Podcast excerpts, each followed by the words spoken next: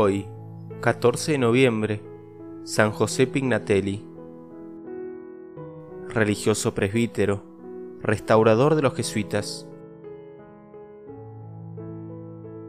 El mérito especial de este santo fue de conservar lo que quedaba de la Compañía de Jesús, que es la comunidad religiosa más numerosa de la Iglesia Católica, y tratar de que los religiosos de esa comunidad pudieran sobrevivir a pesar de una terrible persecución. De familia italiana, nació en Zaragoza, España, en 1737. Se hizo jesuita y empezó a trabajar en los apostolados de su comunidad. En 1767, la masonería mundial se puso de acuerdo para pedir a todos los gobernantes que expulsaran de sus países a los padres jesuitas. El rey Carlos III de España obedeció las órdenes masónicas y declaró que en España y en todos los territorios de América que dependían de ese país quedaban expulsados los jesuitas. Con este decreto injusto, le hizo un inmenso mal a muchas naciones y a la Santa Iglesia Católica. El padre José Pignatelli y su hermano, que eran de familia de la alta clase social, recibieron la oferta de poder quedarse en España, pero con la condición de que se salieran de la compañía de Jesús. Ellos no aceptaron esto y prefirieron irse al destierro. En 1774, Clemente XIV, por petición de los reyes de ese tiempo, dio un decreto suprimiendo la compañía de Jesús. Como efecto de ese decreto, 23.000 jesuitas quedaron fuera de sus casas religiosas. El padre Pignatelli y sus demás compañeros cuando oyeron leer el terrible decreto, exclamaron, Tenemos voto de obediencia al Papa, obedecemos sin más y de todo corazón. Durante los veinte años siguientes, la vida del Padre José y la de los demás jesuitas será de tremendo sufrimiento, pasando por situaciones económicas sumamente difíciles, pero siempre sereno, prudente, espiritual, amable y fiel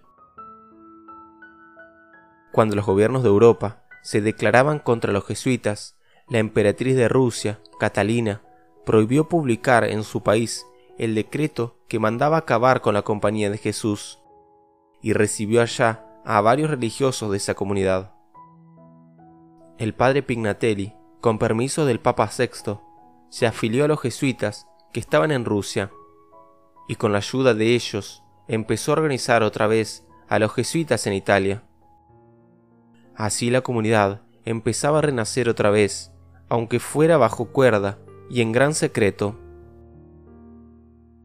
En 1804 ya estaba para conseguir que el sumo pontífice restableciera otra vez la compañía de Jesús, cuando Napoleón se llevó preso a Pío VII al destierro.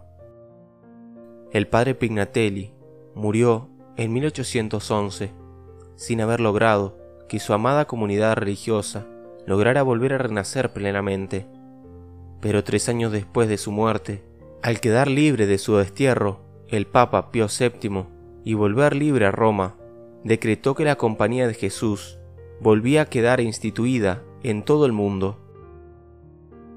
Con razón, Pío XI llamaba a San José Pignatelli el anillo que unió la Compañía de Jesús que había existido antes con la que empezó a existir nuevamente. Los jesuitas lo recuerdan con inmensa gratitud, y nosotros le suplicamos a Dios que a esta comunidad y a todas las demás comunidades religiosas de la Iglesia Católica las conserve llenas de gran fervor y de grandísima santidad. Oración a San José Pignatelli. En el nombre del Padre y del Hijo y del Espíritu Santo. Amén. Oh Dios mío, no sé lo que debe ocurrirme hoy, lo ignoro completamente, pero sé con toda certeza que nada podrá ocurrirme que tú no hayas previsto, regulado y ordenado desde toda la eternidad, y esto me basta. Adoro tus designios impenetrables y eternos, y me someto a ellos con todo corazón.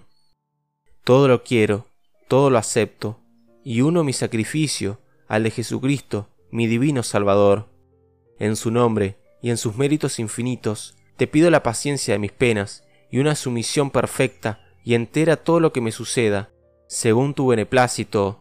Amén. San José Pignatelli, ruega por nosotros. En el nombre del Padre, y del Hijo, y del Espíritu Santo. Amén.